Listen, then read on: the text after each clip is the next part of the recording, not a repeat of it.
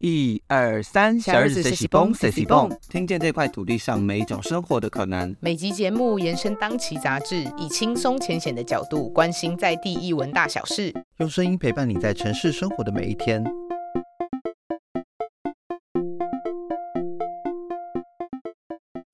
小日学习帮的听众朋友，大家好，我是主编嘉豪。这一次呢，也很荣幸的呢，可以跟文策院故事现场合作，邀请不同的创作者来我们现场分享每一个创作故事诞生的瞬间。那今天呢，跟我在一起录制 podcast 的有我们这次新的编辑部新的我们的 podcast 的 PM 小广。Hello，大家好，我是小广。那有小广的加入呢，那我们今天呢要来访问的是呃绘本的创作者周建信老师。老师好。Hello，大家好，我是周建新老师，可以请你先跟我们自我介绍一下你过往创作的经历吗？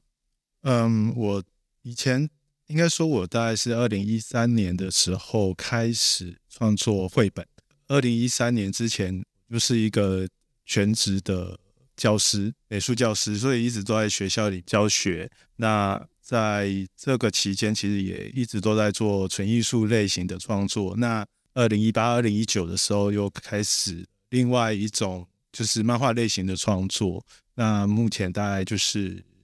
整个创作历程大概是这个样子。我发现到童年是老师里面创作里面很常出现的一个主题，然后也是你硕士论文的题目。那你觉得你对于童年经验啊，然后这类型的主题你比较有兴趣的原因，大概是为什么？有一个很大的原因，其实是因为我在小学里面教书，所以儿童一直都是我在创作的时候会去关关注到的一个对象。那另外一个是，我会觉得，其实每个人心里应该都有一个小朋友吧。我我我一直我一直都觉得，有时候我会觉得一直都没有长大这件事情，就是那个小朋友一直都在。那有时候我创作的时候会很想跟他对话，比如说跟你自己的小时候对话。那每个人小时候可能会遇遇到一些事情，这些事情在那个年纪的时候你可能不懂，然后不理解。可是等你长大之后，我我会我我其实会回过头去跟他沟通。呃，做艺术创作的时候，其实会莫名的，就是你就会很想要去关照自己小时候的那个小朋友这样子。你在进入就是呃当老师的那时候，你就。想说就是要进到小学嘛，就是有想过其他年年纪的教书类型吗？在那个时候，我选择其实也不多。再来是一个，就是我想要画画这件事情，其实一直都是呃，在我的学习历程里面，因为我从国中就是美术班，所以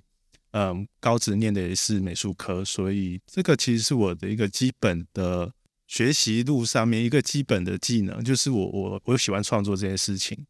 那嗯，念大学的时候，因为师范体系里面，他嗯出来就是就是必须要当老师，尤其我们公费生，那所以就分发。那我们分发就是到国小去，所以应该是在我分发的时候，突然发现哇，我真的是要当一个国小老师哎！可是国小老师不是要包山包海吗？对，因为我们那时候是就是包班制，所以你在学习的过程里，所以你要教国文都要教，因为因为育对也要教，对音乐。你每一样都要会，你那时候压力很大吗？还是你意外的很能够适应？哇，我在因为我直接分发了那前一两，的确压力很大。那个压力大是因为一一个就是说我我我的专长是在美术这一块，可是你在教学现场的时候，呃，你必须还要教别的东西。然后第二个是，呃，你在教学的时候，你在学校你就会发现说。小朋友他不像我们所想象的，都是一种很理想的天真的儿童样貌，他充满了各式各样的状况，然后各式各样的样子。所以很多时候，其实我花很多时间在怎么去跟小朋友沟通，或者是做心理辅导这件事。而且我觉得国小很难的地方是，国小涵跨了国小一到小六，然后那个又是一个成长非常。变化非常剧烈的剧烈的时期，就是小带小一班跟带小六班是完全不一样的事情。呃，对，那个也是一个，因为尤其我通常分成三个阶段，就是低年级一二年级，然后中年级三四，然后到高年级五六。然后我在面对这种不同年级的小朋友的时候，我必须要转换一个样子，就是你你不呃一二年级的时候，那个我连讲话的声音、动作、呃肢肢体动作，然后跟高年级完全是两件事情。所以我都一直觉得我在扮演某种哥哥之类的，但是还要一直在调整那个整个心理状态。尤其有时候你接的课，你不会只是接同一个年龄层的同一个阶段的小朋友，有时候会有低年级的，然后突然下一节课跳高年级，所以就一直都在呈现扮演的状态。对，我想再回到早一点，刚刚老师有说到说，就是你想要将美术或是将你以前所学的运用到之后，你是那时候你说的是应用在教学里面，还是你自己想要有自己在创作的时间呢、这个的确是一个很困扰我很久的问题，是因为我一开始是喜欢创作这件事情，但是在教学的时候，你是要把你那个我我觉得比较像是我比较像是一个处理器，然后在这样的教学过程里面，其实我觉得没有办法去关照自己的自己的创作灵魂这一件事情，就是你会花很多时间在思考我怎么把这个东西，然后拆解成各种不同的步骤，然后怎么样讲解给小朋友听，然后小朋友回馈回来之后的表现是什么，下一次我要怎么修正，其实都在做这些，就是处理这这种这种呃教学技法这件事情上面。那其实教学久了之后会有会会发现你好好像蛮呃愧对自己的创作灵魂这件事情的，因为把很大部分的时间都花在思考教学这件事情，那自己的想要创作的这个部分，其实就会被搁置，然后或者是被拉，就是被切断。我比较好奇的，你自己是怎么样看待你始终对于创作，还是一直想要在这个部分耕耘，或者是一直想在这个地方花时间的？不会因为就是去了小学、去了教育现场之后，你的兴趣或是你想做的事情有改变？我后来其实在尝试，就是我我觉得我必须要去呃关照自己的创作这件事情，是因为我我刚刚有说我们在教学其实人家在演，就是那个演是我必须要对小朋友负责，我必须要让他们快乐学习这件事情。可是当你回到你自己的部分的时候，其实那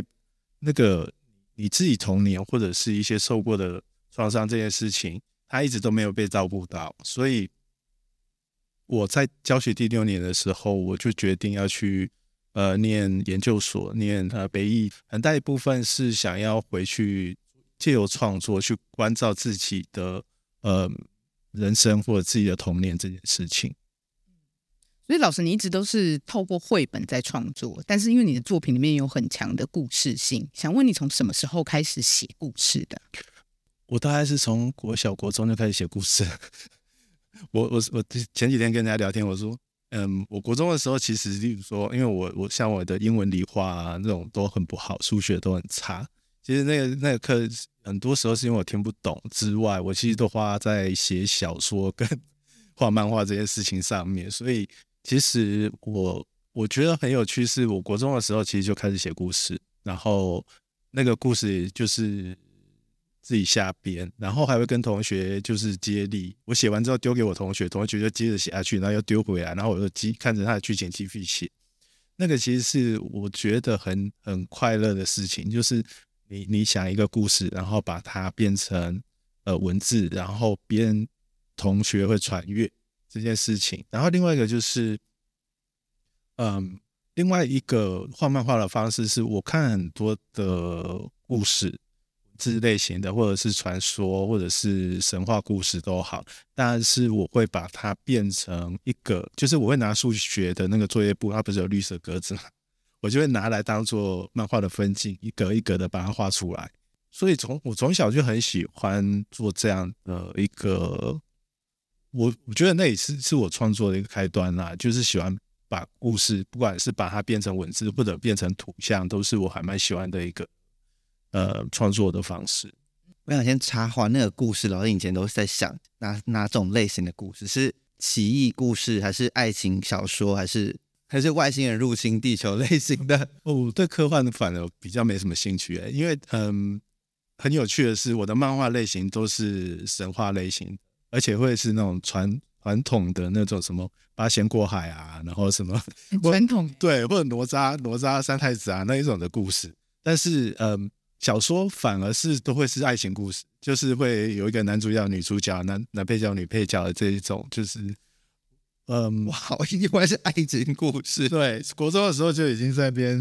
两个人爱来爱去这样子啊。有趣的是，因为我是呃，我们我我另外一个接力的同学她是女生，然后我们两个其实就是为自己设定好角色，然后丢过去，她会自己增加角色进来。而且，因为我们那个时候其实很流行的小说是是琼瑶的小说，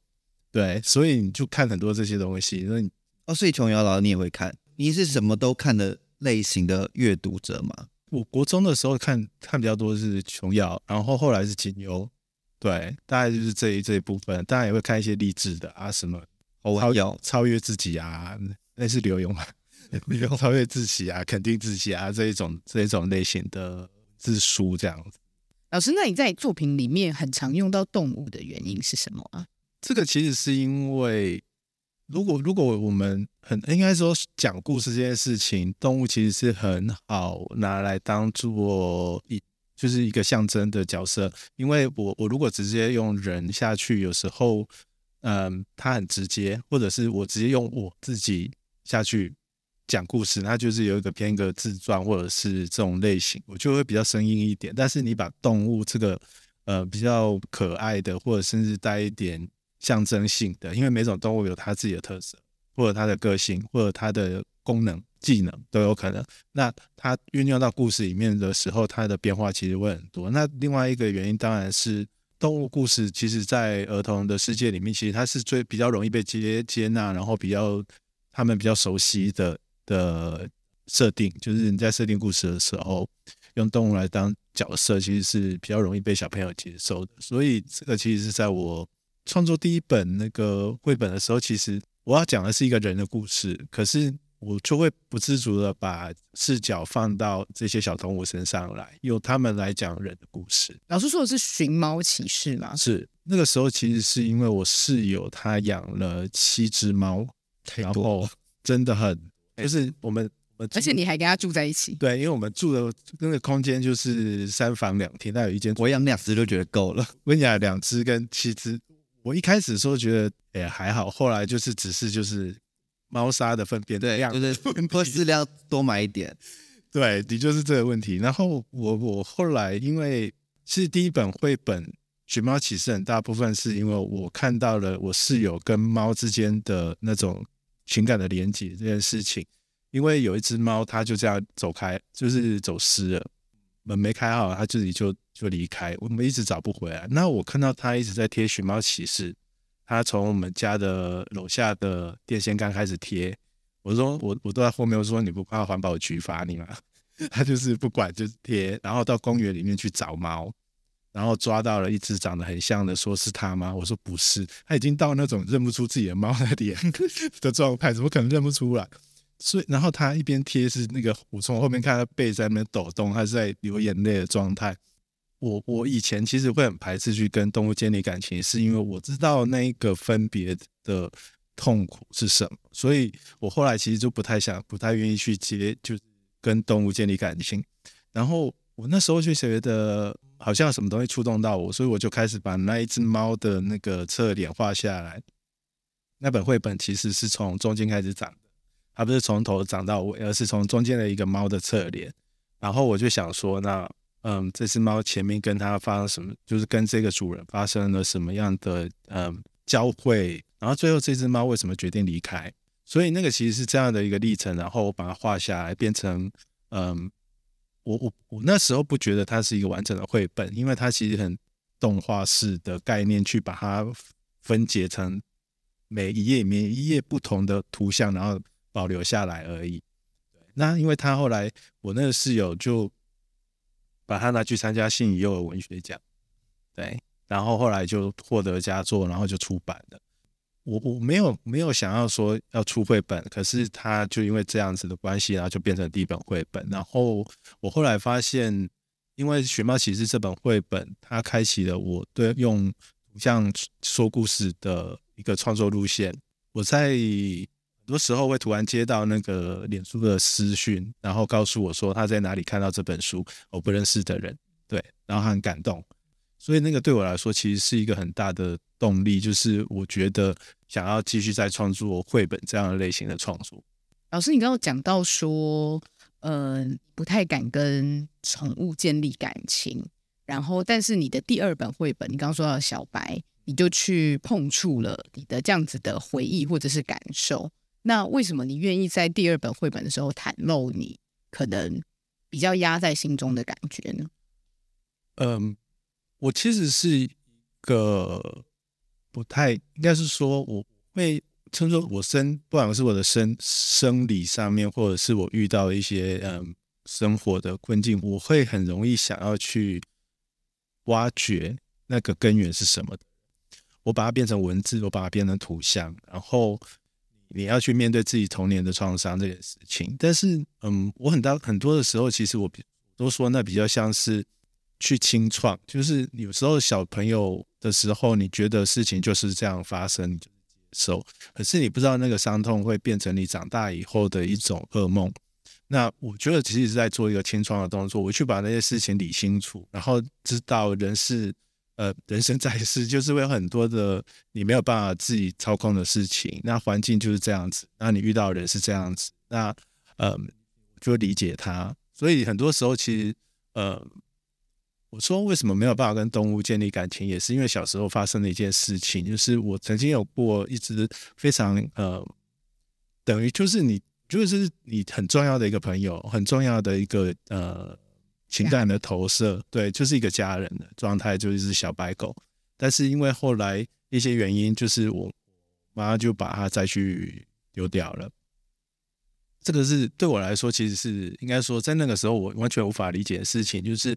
呃，一个一个母亲是她，她不常在家里啦，对，但是她出现的时候，其实你是很渴望得到她的爱的一个人，可是她回来做的一件事情是把你。嗯，在他不在的时候投射的情感的对象，那一只小白狗拿去丢掉，所以那个其实对一个小朋友来说，其实你会有很大的挫折，就是没有办法理解为什么会这样子。所以这件事情其实是到后来我一直没有办法跟动物建立感情，所以在呃，寻猫比较像是我在看别人跟动物之间的感情的关系，但小白其实比较回到我自己来来去讲。我自己跟跟这只小白狗之间的关系，那嗯，当然也是花了一些时间。那个其实其实那画那一本的时候，其实我画到后面其实都在哭，就是你必须要去深刻的认识到自己嗯以前遇到的这些事情，然后也能够去理解，嗯，后来比较能够去理解大人为什么做这件事情。但我通常我还是不会原谅他啦，就会觉得。OK，你你怎么可以做这种事情？但是，嗯，现在我就比较，因为比较清楚了那个那个那个时候的状态，所以就比较不会有那么大的呃情感的波动。对，我认为有果都会有因吗？你在整理的过程中，嗯，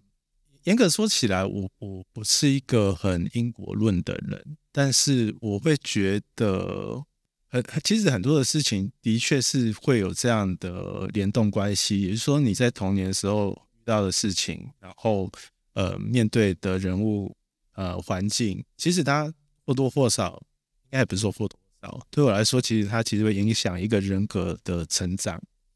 然后以至于到他长大之后，他要要选择怎么去面对呃外在环境，对，所以嗯。这个其实很多时候我在看一些成人在做一些事情的时候，其实我都会去思考，这个人他在他的人生的从小到大的历程，到底是遇到什么问题，才会让他做出这样的决定。对。那老师刚刚讲到说自己的第一本创作跟第二本创作是自己身边的人的故事，或是自己的故事。那后来老师也有跟很多的作家合作。或者是去画一些已经现存有的故事。那你在接触这些创作的时候，你自己怎么决定说这个是我有兴趣的，这个是我想做的？我我比较呃，应该是说我会比较呃，问自己的是这个东西是不是我有我有感动到的？那个感动对我来说很重要，是因为我觉得时间很有限，然后生命就这么这这么长。那我我与其要都要花时间做了，那我要花时间再去做，我觉得会感动到我的事情上面。所以那个故事脚本或者是内容，必须是让我觉得我做的，我会觉得自己呃花时间是值得的的事情上面。所以当然有时候会有一些的脚本过来，但是我看了之后我没有感觉，那我通常有可能就玩具。但是，呃，后来的几几个像像来自清水的孩子，他其实是我，呃，我觉得是一个必然，因为因为我在绘本画到比较。嗯，我我说其实是一开始你会关照自己的内在，可是慢慢的，当你这一部分你觉得 OK 好，那我呃自己的部分我觉得我理解了，然后接下来呢，就是你会开始关心旁边的事情嘛，就是我我居住的环境，我呃因为我之前住在台南的三二一乡艺术聚落里，然后里面有一棵百年的鸡蛋花，然后那是日式的房子，然后你就会觉得。哇，那这边曾经生活过哪些人？那这些人到今天，我我是家进驻在这里。那前面的啊有成大的教授，然后在前面有国政府的军官，然后在前面有日本人居住在那边，然后弯生这些东西的议题都在里面，所以就觉得太太太对我来说，其实讲故事这件事情是去看到一个东西，然后怎么把它变成一个呃时间。然后把它叙述出来，所以我后来其实创作了一本叫《鸡蛋花》的绘本。它其实，嗯，它它是用一棵鸡蛋花树，可是它讲的是一个很很长的历史，就从日治时代到现在的历史。一直会有个问题，就是绘本的页数的限制，它没那么多页。那如果要讲更长一点的故事的时候，其实漫画是一个很不错的选择。然后因为刚好我在台东大学，儿童文学研究所的博士班的老师，呃，尤佩云老师，他，嗯，有一个脚本，然后应该说有个文本啊，他想要把它转成图像，呃的类型的时候，又认识了漫光出版社的社长佩珊，所以就因为这样的因缘巧合，然后就串在一起。所以，嗯，当佩珊社长找我说，那你要不要把它用我问我愿不愿意接这个？这个创作的案子的时候，我就很开心，然后就说好啊，因为因为刚好在我的创作的历程里面，我觉得这个是一个我想要做的事情，所以我就把它接下来了。我们来自清水的孩子的确是在老师二零二零年二年末出版的一个图像小说的作品，然后先请老师请我跟我分享一下这个故事大致上在讲些什么。来自清水的孩子的主要角色是蔡坤林前辈，那他其实是呃从日治时期，他现在九十三岁了，对，都还健在。那他从嗯，他早期从一个呃台中清水的一个呃也不算算大富大大户人家，就是就是呃望族里面的一个小朋友，然后。嗯，到他在十八九岁的时候，呃，因为之前在高中台中一中参加读书会的关系，所以后来在十八九岁就被抓，呃，白色恐怖时期嘛，被抓，然后在绿岛监禁了十年。离开了绿岛之后，开始发展他的事业，跟漫画相关的事业。然后在广告公司后退休之后，他呃做人权志工这样的一个历程。所以这个其实是一个人的将近九十年的人生历程，对。那来自清水的孩子，大概就是以这样的一个人的历程当做主要的架构，然后去讲，嗯，台湾的整个近现代史，从日治时期，然后到国民政府，然后二二八白色恐怖到转型正义，就是整个这样的嗯大环境的转变，在后面当一个很主要的背景在。我觉得故事的内容，大家应该都可以从就是网上得到很多。那我这边比较想要请老师跟我们分享的是，你当初收到这样子的资料，然后收到这样的邀请，然后你在构思要怎么创作的时候，你是怎么思考的？就是你的画法，然后以及你的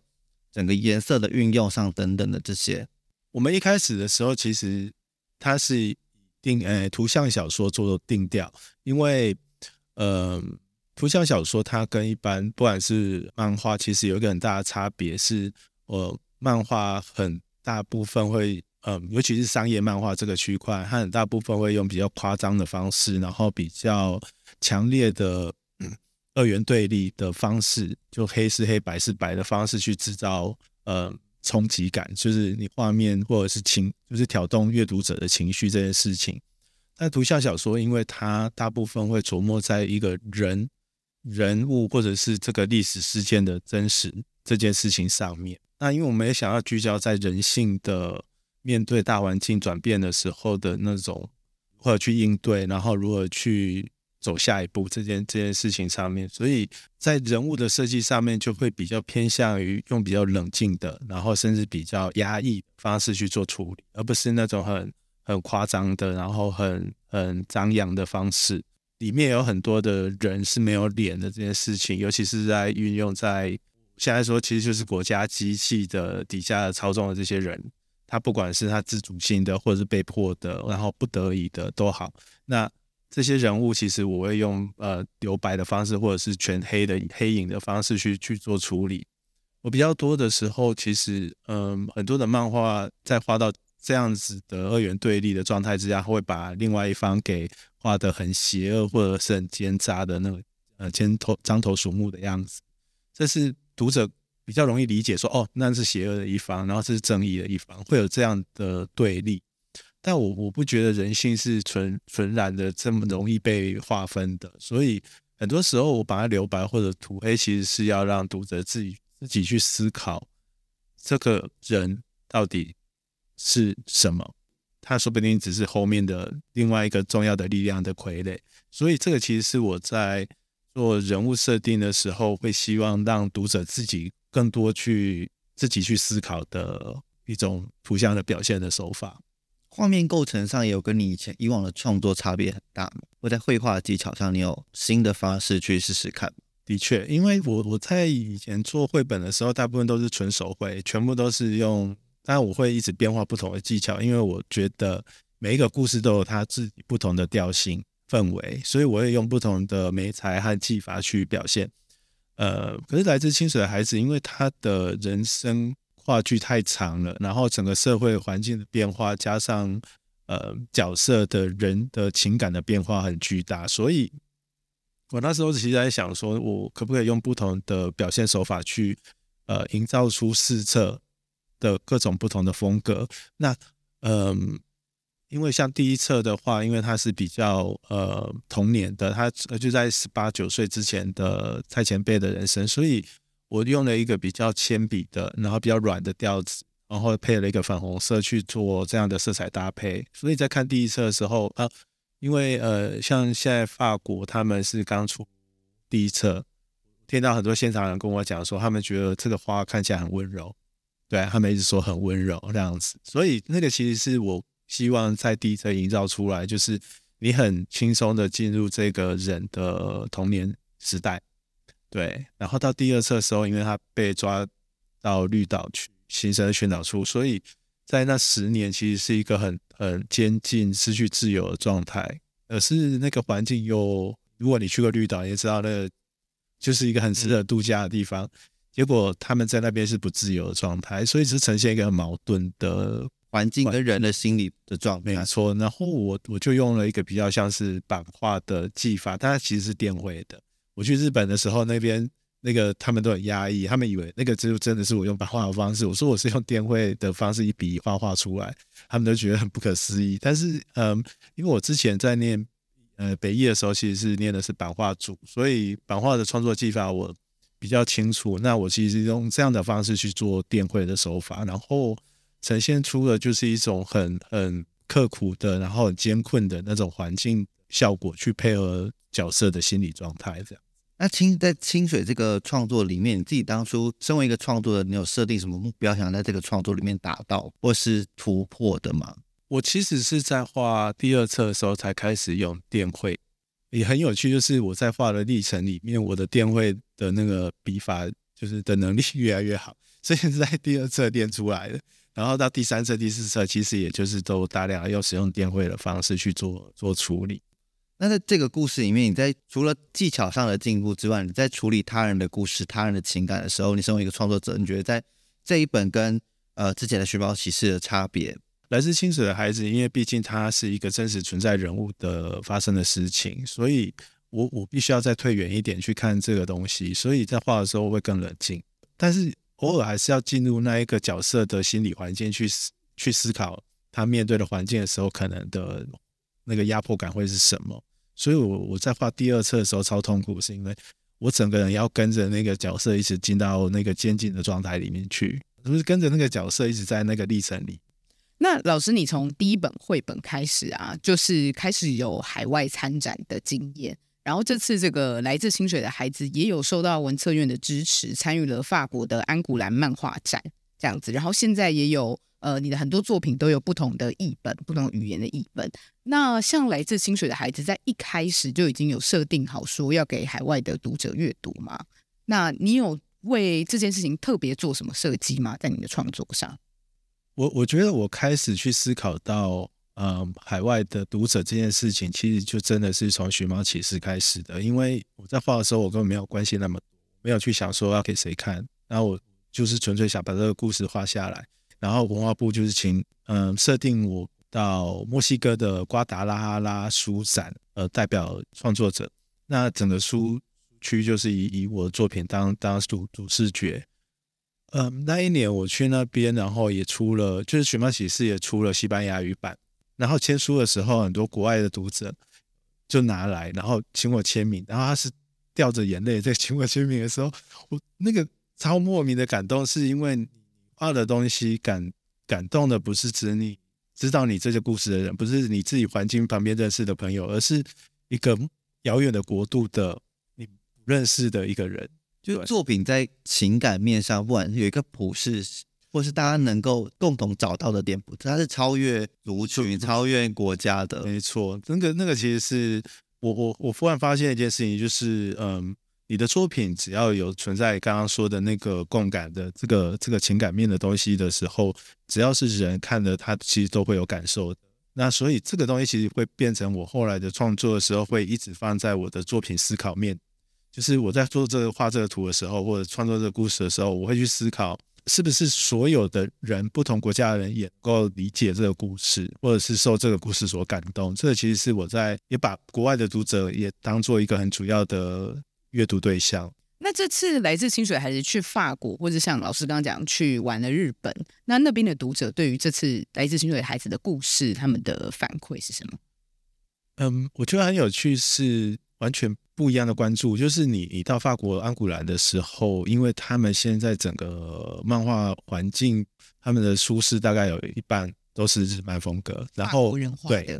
有都有。他们例如说那个，因为签来自清水孩子的法法文版的是卡纳这个出版社，他们他们主要就是代理日漫风格的作品，不管是日本的或者是台湾的创作者，然后他们。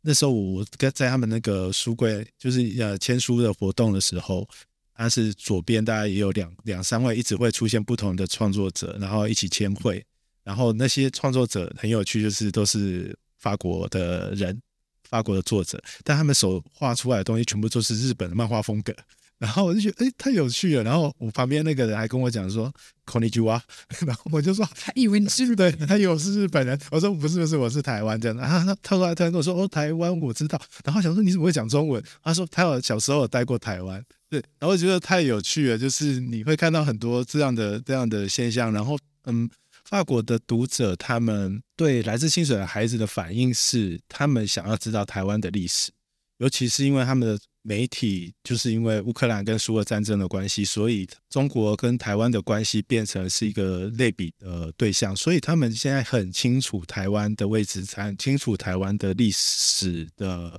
现在两岸之间的关系，所以他们就很多人跟我说，他他们就是只要看到哎这是台湾，然后他们就很想知道这边发生什么事情，很大部分会是因为政治的关系，然后去关注到这一套书。呃，日本的话关注都是在。文本怎么转译成图像这个范围，然后或者是这个这个人物的人生，然后因为因为其实蔡蔡前辈他其实跟他的哥哥蔡坤灿其实跟日本有一些原原在，所以他们其实对他我我我的感觉上好像没有到很陌生，对，然后所以就是会比较不会去聚焦在政治这个区块上面，会比较聚焦在人人性，然后跟呃技法或者是一些呃创作的这个区块里。那你在使用这么多元的美彩的情况下，你自己会怎么定义你自己？其实就是跟我小时候一样啊，就是我就是一个很爱说故事的人。那那个故事啊，我可以用文字，可以用图像，然后图像它可以是单纯的一张图，它也可以是连续的很多的图累积起来的。那，嗯，所以我其实都会定义自己是图像创作者，而不是漫画家或插画家，因为，呃，我我也做单纯的版画创作，就是自己想要做的东西，所以对我来说，我就是一个用图像说故事的人，我不会。呃，限制自己，好像我就是好像画了漫画就只能画漫画，画了绘本就只能画绘本。我觉得只要是，而且尤其我个性其实是，呃，因为我喜欢用不同的媒材，然后我喜欢去碰触不同新鲜的东西，所以当这些东西呃一直在拿来用的时候，它可以产生新的东西，其实我还是蛮开心的，不太会把自己局限在某一个固定的方向上面。对最后想问老师说，关于创作，关于图像创作的热情，在这么多年的创作经验里面，到底要怎么样持续做这件事？已经你能够给别人的建议会是什么？出发点是因为我喜欢，然后我觉得那个是因为，嗯，讲到比较现实面，其实经济这件事情，它的确提供了很大的稳定的力量，就是我有稳定的薪水，然后稳定的生活，然后提供就是呃家里的需求。其实，其实后来我会去念呃博士班，很大的原因其实是因为我觉得教教学这件事情，我觉得对我的人生来说，它其实应该要告一个段落，是想要花更多时间在自己的创作上面了。然后我也没有那么急迫的需要这样的稳定的薪水这件事情了，所以就离职，然后去念研呃博士班。那接下来我才有办法专心的做我自己觉得。好玩的事情，然后想做的事情，对我来说，创作其实都是一件很有趣的事情。我喜欢发现，我喜欢呃用各种不同的方法去做出可以看见的任何作品。所以你喜欢你自己做的事情，然后你在做的时候你是快乐的，那我觉得这个会是很大的，确实是对自己的人生负责吧。就是我不想让自己过过一个我不喜欢的人生。对，那。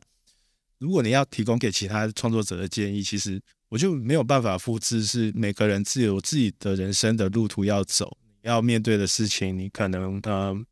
某一个决策，然后这个都其实都会